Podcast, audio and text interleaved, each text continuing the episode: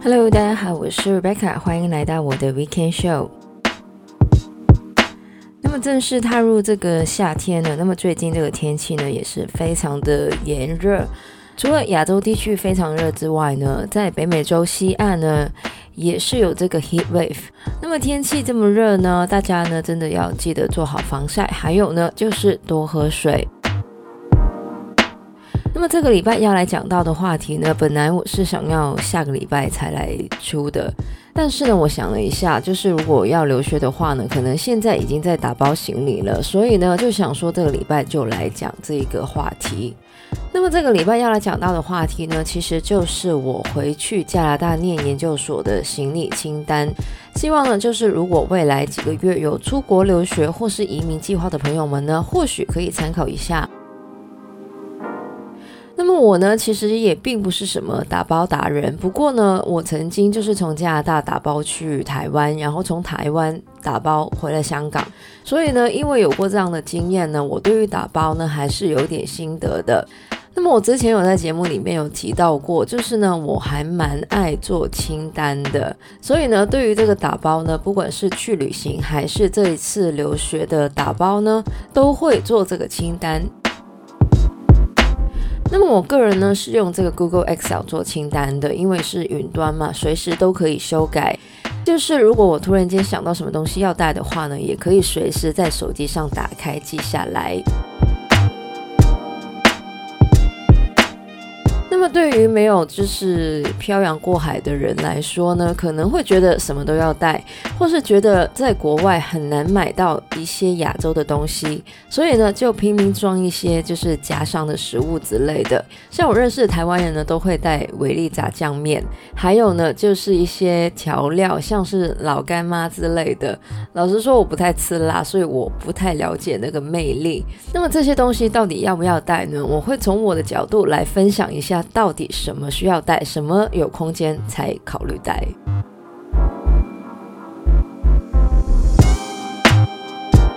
那么我个人觉得呢，在想自己要带什么之前呢，当然就是要了解一下自己要去的地方呢，到底是一个什么样的地方，像是天气、电压，还有呢，就是一些海关的规定等等的。像是如果要去澳洲留学的话呢，基本上食品类的东西呢都可以把它们划掉了，因为呢是不可以入境的。另外，如果你是台湾人，想要带这个大同电锅去留学的话呢，我知道这是一个很 popular 的 item，我们也需要了解一下当地的电压的规格，因为就算有一些电器是可以加这个变压器的，但是呢这个做法呢其实并不是很安全。所以呢，能买到符合当地电压规格的电器呢，还是最好的。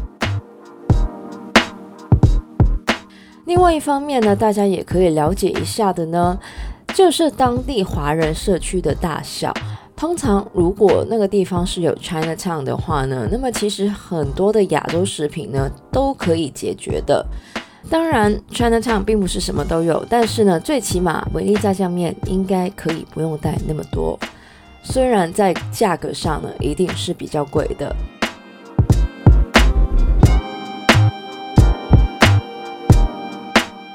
那么，当我们了解了我们要去的地方的一些基本的面向之后呢，就可以来分类我们需要带的东西。为什么要先做分类呢？其实就是为了让我们在列这个清单的时候呢，可以比较容易按这个分类来计划。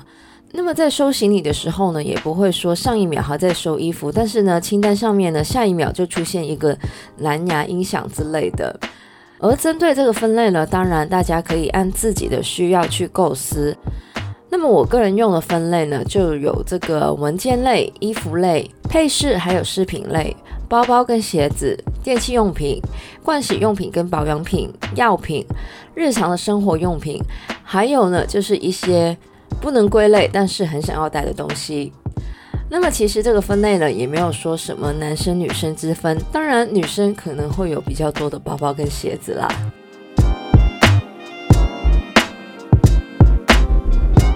那么第一个这个文件类呢，我想这个应该不用做太多的解释，反正呢就是一些重要的文件，像是学历证明、身份文件之类的。而这些东西呢，除了正本之外呢，其实也可以多印一些副本，有需要的时候可以用。而现在呢，因为很多国家呢都要求，就是入境人士呢有这个 COVID 的测试证明，或者是这个接种过疫苗的证明，所以呢，大家也要注意一下自己去的地方的一些关于 COVID 的要求。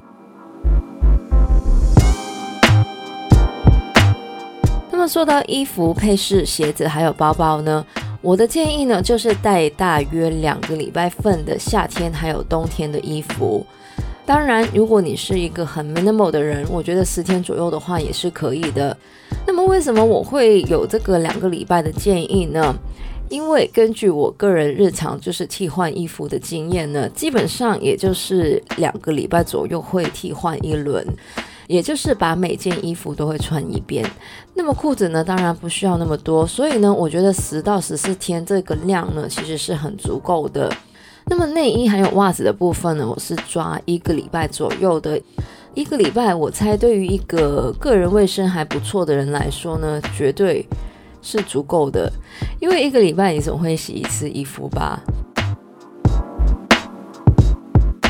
至于配饰、鞋子还有包包呢，当然这一些分类呢相对的随意，但是呢真的不需要带太多。当然，如果是去比较冷的地方呢，也要记得带一些保暖的配饰，像是围巾、帽子等等的。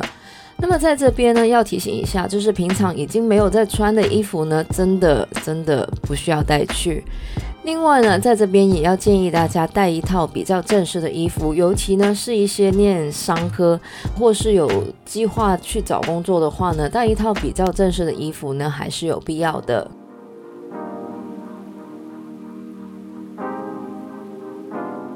说到电器用品的话呢，当然除了必须要的笔电、手机之外呢，如果家里的电器的电压呢跟你要去的地方是一样的话呢，像是吹风机、电动牙刷、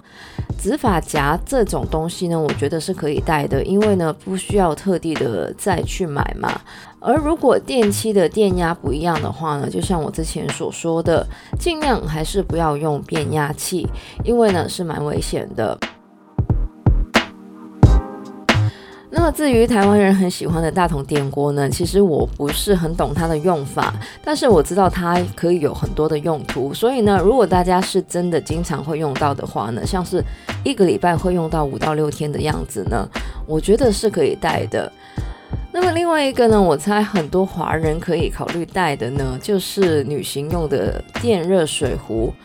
虽然我是一个可以喝 tap water 的人，但是呢，我知道华人还是比较习惯喝烧过的水。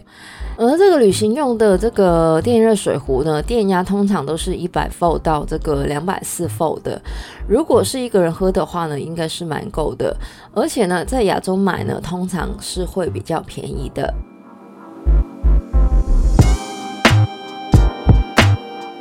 要来说到的呢，就是这个盥洗用品跟保养品，像是电动牙刷，其实也可以算是盥洗用品啦。Anyway，反正就是一些刚抵达目的地后呢，马上需要用的东西。我个人是觉得，就是在大概两个星期就可以了，因为之后呢，就可以在当地买嘛。虽然我不太建议大家就是囤货，但是呢，作为一个女生呢，我很懂大家就是会很担心找不到一些适合自己的保养品的担忧。但是呢，为了大家的行李的重量着想呢，还是不要为了囤货带太多。尤其呢是保养品，其实我觉得换了一个地方呢，也不见得之前适合的就会继续的适合。我知道就是很多人可能会囤面膜。因为确实在欧美地区呢，买面膜真的比较困难。但是呢，其实现在呢，要在网络上订呢，也是可以的。所以呢，真的不需要带一年份的面膜去。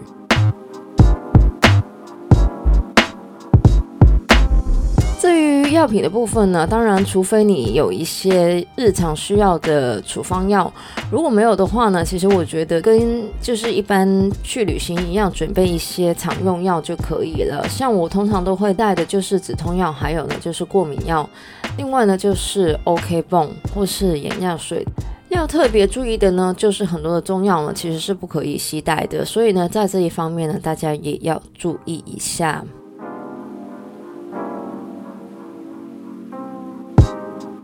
另外要来说的呢，就是一些日常用品。那么这个分类呢，其实也是相对的空泛一点点的，因为每个人的日常用品可能有点不太一样。但是呢，我会尽量挑一些不会占太多空间的东西。像我自己的日常用品的类别呢，就有这个保温杯，就是可以外带咖啡嘛；水瓶、环保餐具、环保袋、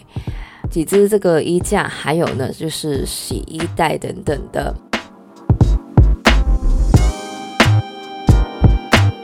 那么最后一个呢，就是一些想带但是没有分类的东西。我想大家都会有那些很废，但是呢，就是很想要带的东西，像是娃娃啊、乐器啊，或是摆设之类的。那么如果大家觉得有空间，而这些东西呢又很重要的话呢，就带吧。老实说，我觉得大部分的食物呢，其实都是可以归到这一个分类里面的。不过呢，在这边要说一下，虽然有些东西可能在外国是买不到，或是比较贵的，但是我觉得这也是一个让自己走出舒适圈的体验嘛。可能你会在异国找到另外一个你很喜欢的东西，也不一定。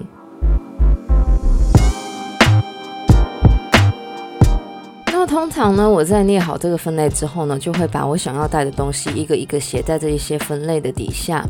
然后呢，打包好的话呢，就会把它们划掉。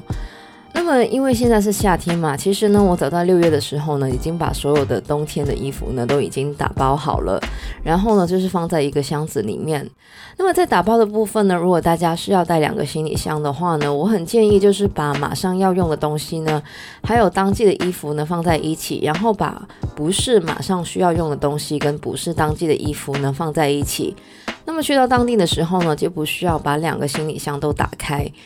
而如果你只需要一个行李箱的话呢，mad respects for you，因为呢，我个人应该是没有办法只带一个行李箱的。我是带一个大型的跟一个中型的行李箱，然后呢，冬天的衣服呢，因为比较厚的关系呢，所以呢，都已经放在一个大一点的行李箱里面了。那么不知道大家有没有听得出来，其实我还蛮爱聊打包这个话题的。应该说我很爱聊做清单还有打包这一件事。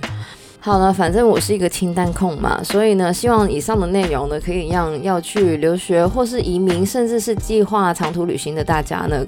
有一些参考的价值。因为呢，我去旅行的话呢，其实也是会做一个清单，甚至我是会把我每一件衣服做成清单的人。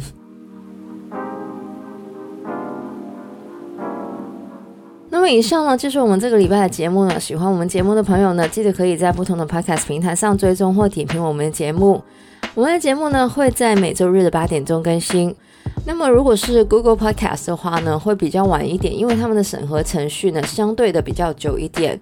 希望大家有个美好的周末，记得要多喝水。谢谢大家收听，我是 Rebecca，我们下个礼拜再见，拜拜。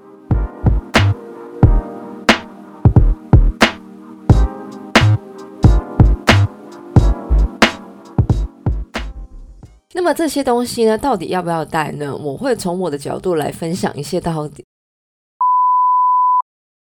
当然，Chinatown 并不是什么都。Anyway，反正就是一些刚低。